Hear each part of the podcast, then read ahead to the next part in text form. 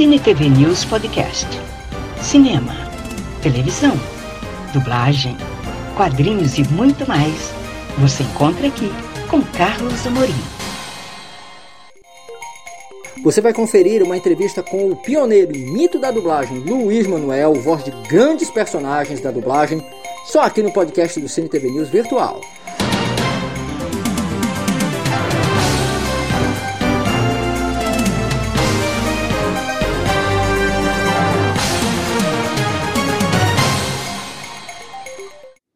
Luiz Manuel, seja bem-vindo ao Cine TV News, como eu falei há pouco, e eu queria que você contasse o começo, porque eu sei que você é português de nascimento e sei que também você é filho de artistas. Eu queria que contasse justamente essa origem, é, como é que começou o, o seu trabalho, contasse também a questão lá da Rádio Nacional, dos grandes trabalhos, dentre eles A Paixão de Cristo, que é um negócio que ganhou muita fama, até hoje é lembrado pelo público, que você interpretou o Menino Jesus.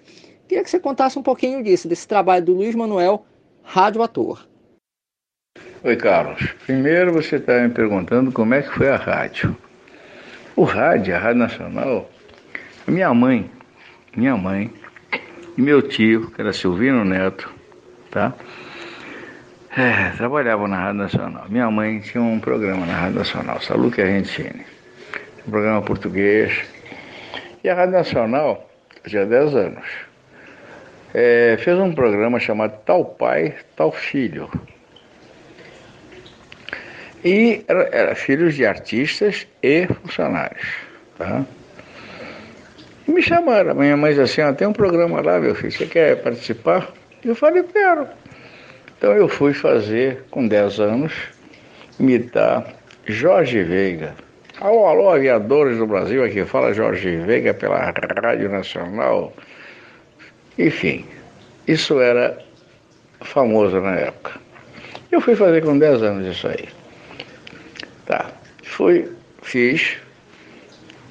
E aí, resultado.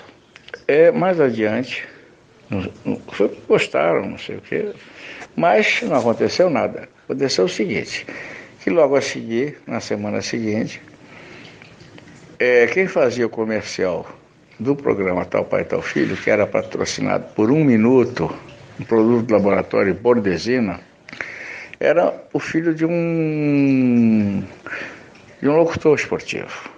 Locutor da Rádio Nacional. Eu não me lembro se era Cosa ou se era o. Não sei, não me lembro de quem era o, o, o filho ou neto, eu não sei. Mas ele não foi. Ele não podia ir, não sei que deu problema com ele, me chamaram para fazer. Fui fazer. E eu, eu ouvia muito o César de Alencar e imitei aquele negócio de menina borba, né? Naquele bordezino eu falei, um minuto, um produto laboratório bordezino, era tudo ao vivo, né? Foi um sucesso, foi um sucesso, e eu fiquei no programa como locutor. Só que o Floriano Faisal me ouviu, me levou para o Rádio Teatro. E eu fui fazer Átomo, o Homem Atômico. Foi o primeiro programa que eu fiz. E logo a seguir, tinha acabado o dia de nascer, como filho da Yara Salles.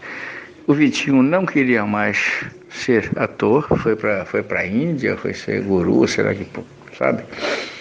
O filho da Yara. E eu entrei na novela seguinte chamado uh, uh, Serra Brava. Serra Brava foi um sucesso estrondoso. Eu recebia 500 cartas por semana.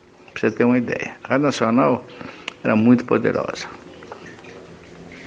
Pagava mal pra cacete, mas era poderosa. Aí eu fui pro Rádio Teatro, fiz essa novela, foi um sucesso. O César de Alencar tinha me visto e me ouvido no programa do Tal Pai Tal Filho. Então pegou me pegou e fui ser, eu fui ser o César de Alencar Mirim do programa de Alencar. Durante dois anos eu fui animador um programa Tal Pai, Tal Filho dentro do programa César de Alencar. Tinha meia hora. Então eu tinha Juraciara Diácovo, que, que era, era, era, era filha de um funcionário da rádio e outras, e outras crianças mais.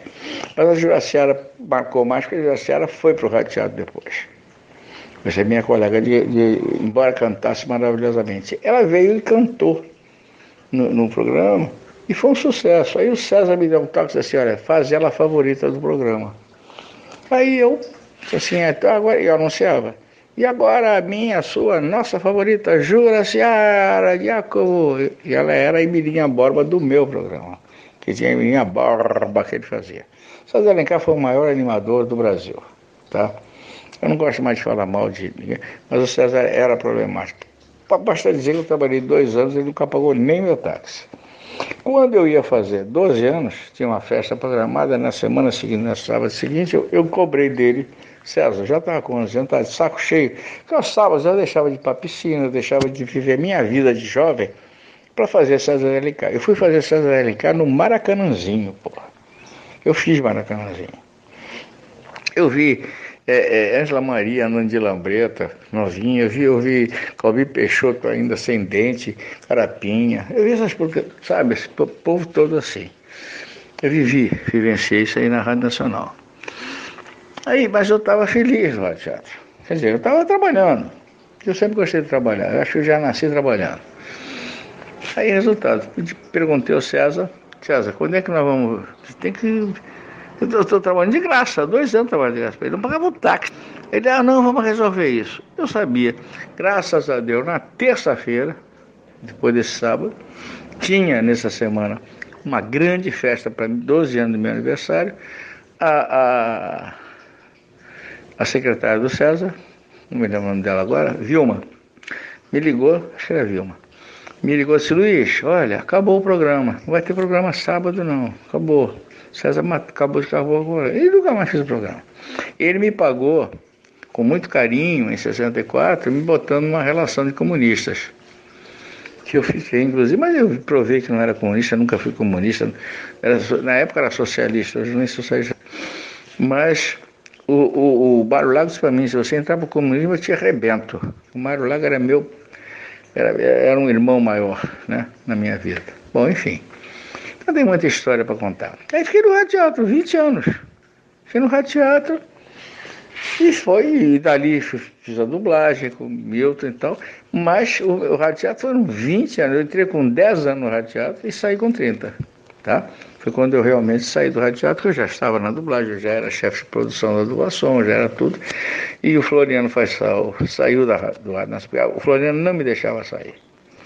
O Floriano foi meu grande professor de rádio. Aí entrou o Eurico Silva como uh, diretor e eu disse, Eurico, pelo amor de Deus, eu quero fazer um acordo. Isso aí. Então isso aí é rádio. Tá? Bom, Carlos, eu estou te devendo, na realidade, duas respostas. Uma sobre o direito ao romance da eternidade, que foi na Rádio Nacional, que foi uma obra maravilhosa, foi a maior obra radio, radiofônica que eu acho que já existiu, porque participaram os 80 componentes do Rádio Teatro. Até o diretor-geral, que era o Sancler Lopes, que não trabalhava quase no Rádio Teatro, não trabalhava, veio trabalhar. Fizemos roserias, fizemos tudo ao vivo. Não tinha gravação. Quer dizer, não existia gravação. Fizemos. Acompanhe o Cine TV News Virtual nas redes sociais: Facebook, Cine TV News Virtual, Instagram, Virtual Cine TV News. YouTube, Carlos Amorim, Cine TV News Virtual. E saiba tudo o que acontece no mundo do entretenimento.